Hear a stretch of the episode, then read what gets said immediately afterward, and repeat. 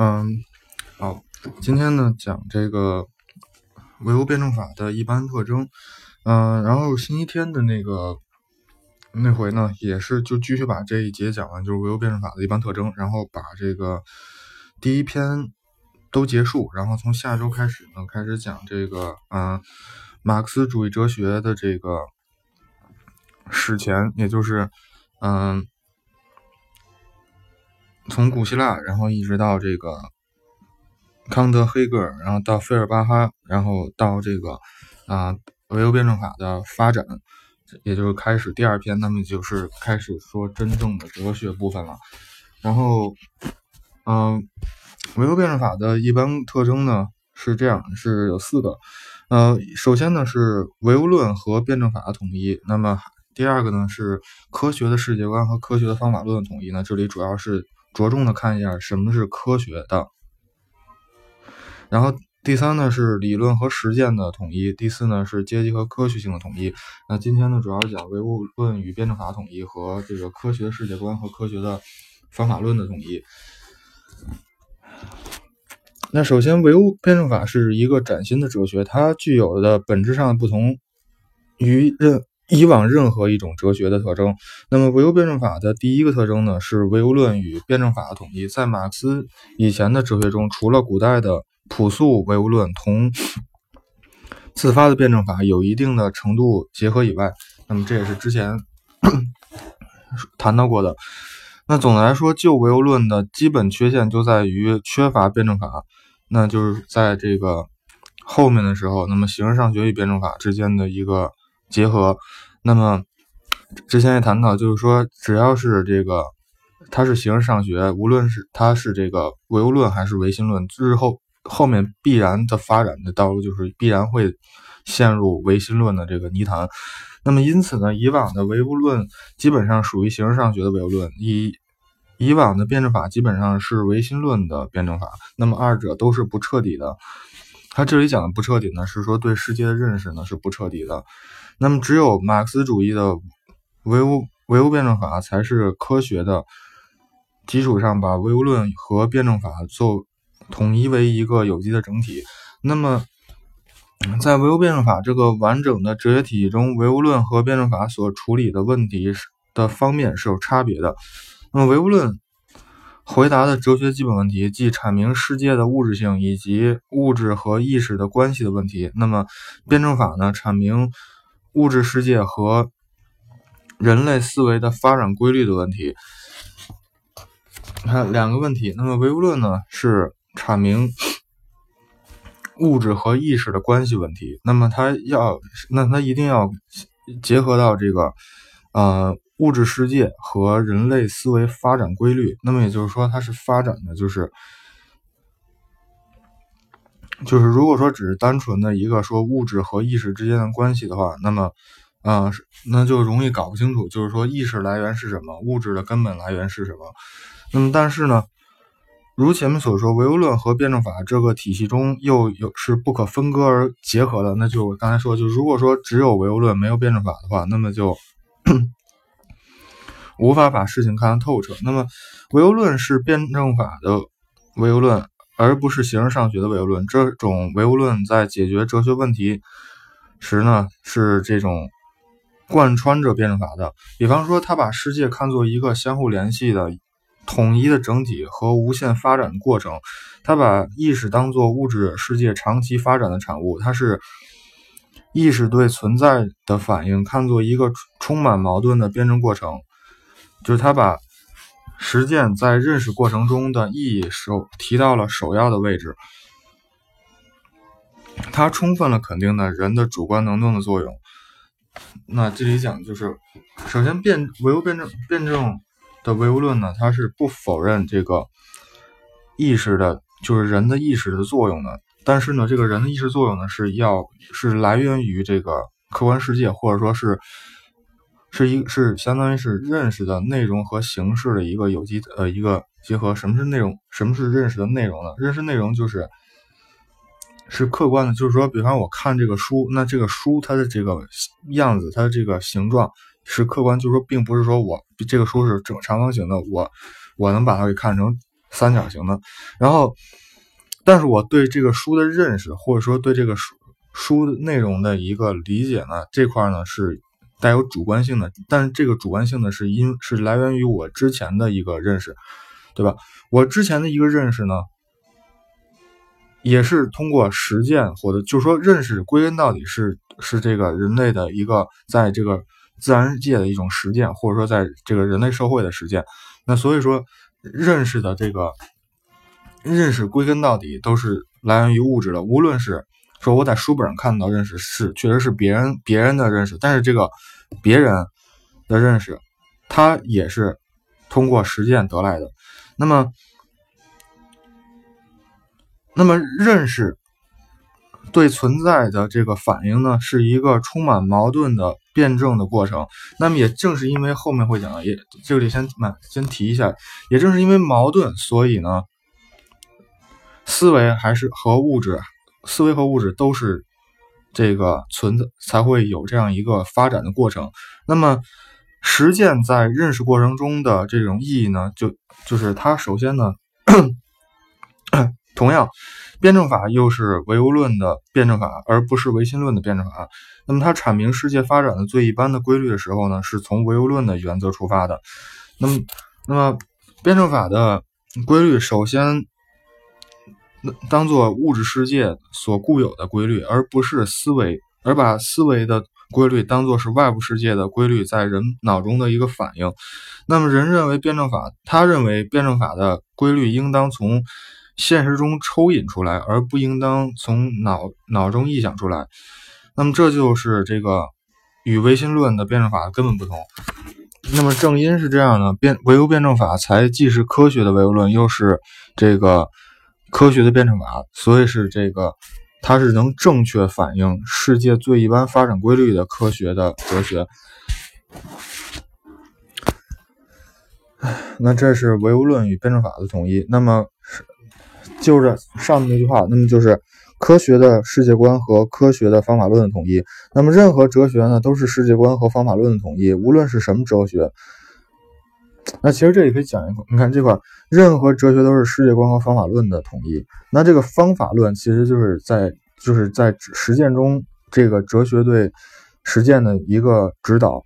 那么也就是说，如果是不彻底的这个这个世界观的话，那么它必然的在这个。它的方法衍生出来方法论必然在实践中会出现问题。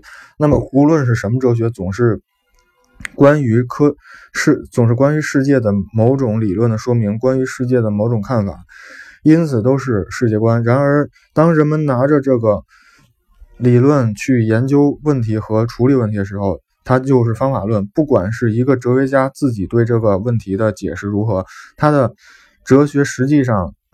总是是世总是世界观和方法论统一。那比方说主观唯心论呢，把世界看作是自己的感觉的集合，这是一种荒谬的世界观。即具有这种世界观的人，在观察问题和处理问题时，必然是从主观意愿出发，而不是从客观实际出发。这就是错误的唯物论。那之前刚才讲，就是说唯物论，就是辩证辩证唯辩证的唯物论呢，并不这个。啊，并不否定这个主观的意愿，但是这个主观的意愿呢，一定要与这个客观实际相结合，就是说是出与是从这个客观实际出发的一个意识或者说认识，而不是说我主观的，就是说脱离开了这个呃客观实际。那么唯物辩证法一当然也是世界观和方法论的统一，那么但是呢，唯物辩证法呢不是一个随便的世界观，而是一个。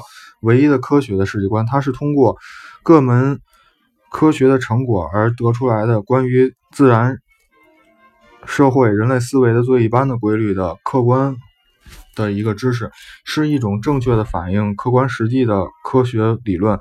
唯物辩证法所揭示的规律是一种放四海之内皆准的。那无论在任何领域，唯物论无论在任何领域，物质的东西总是第一性的，意识东西总是第二性的。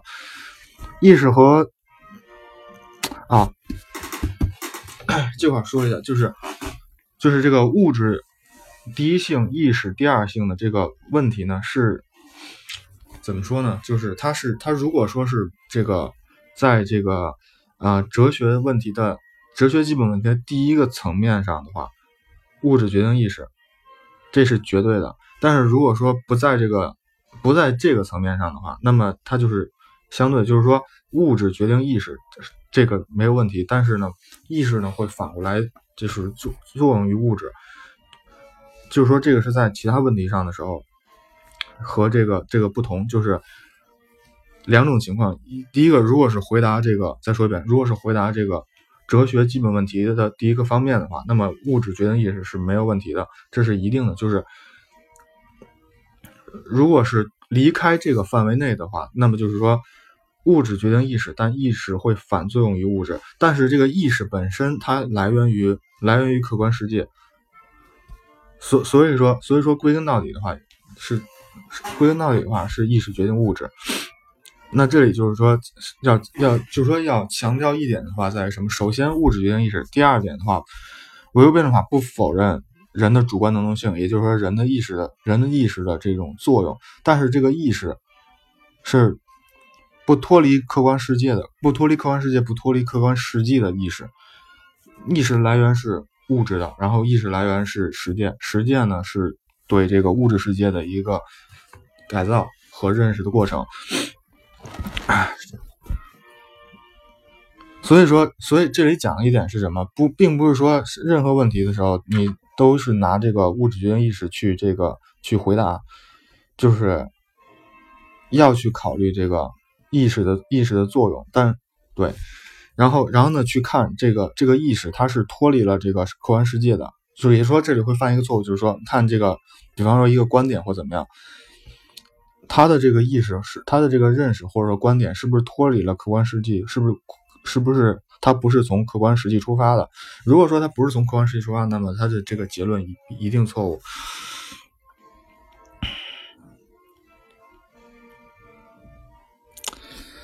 那么科学，那么科学的世界观和科学的方法论就成为唯物辩证法区别于任何一种哲学的这种特征。那么一个革命者，无论是从事从事革命。斗争还是科学研究，都必须要把这个唯物辩证法拿在手里，作为观察问题和处理问题的一个武器。那么，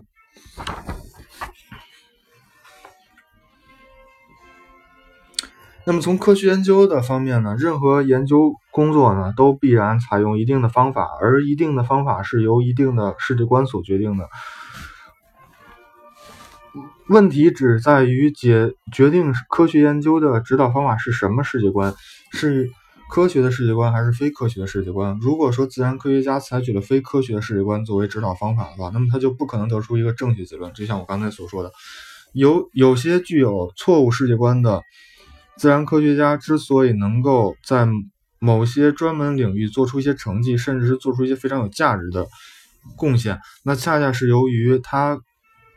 贯彻了错误的世界观，而是不，他不是不是说他不是说他这个贯彻了错误的世界观，而是由于他在研究过研究这些专门问题时违反了他们的错误的世界观，被迫的不自觉的站在了唯物论和辩证法的立场上的缘故。那这里之前讲过这个关于拉瓦锡的这个一个事儿，就是拉瓦锡呢是一个非常虔诚的一个这个基督教徒，然后呢他就认为呢他在研究过程中呢。他的研究呢是违背了交易的，然后呢，他觉得自己非常罪恶感，那这也就是这么一个例子在这儿。然后，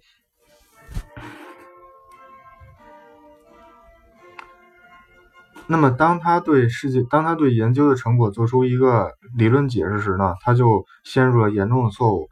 那么至于社会科学呢，由于他的研究对象具有非常特殊的复杂性的。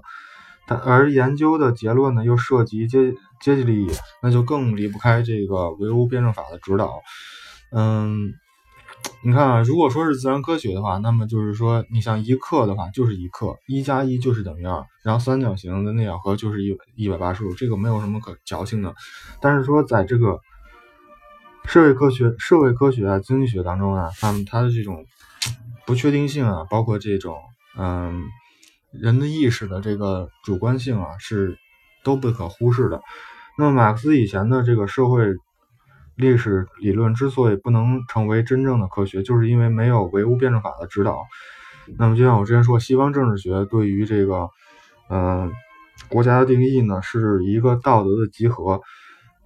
那其实，在这个中国古代的时候呢，就是这种君君臣臣、父父子子，然后这种忠孝节义，那么其实也是一种道德的一个集合。